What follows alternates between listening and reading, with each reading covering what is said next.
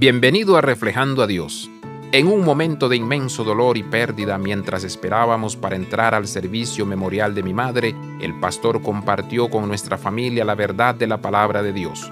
La separación no fue el diseño de Dios. Un día pronto, cuando Jesús regrese, tales separaciones de seres queridos terminarán. Esa simple verdad me golpeó ese día de una manera que no había comprendido antes.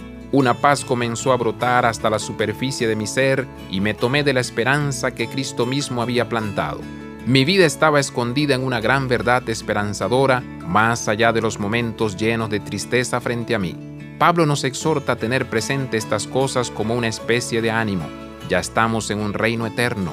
Pronto experimentaremos la realización completa de este reino.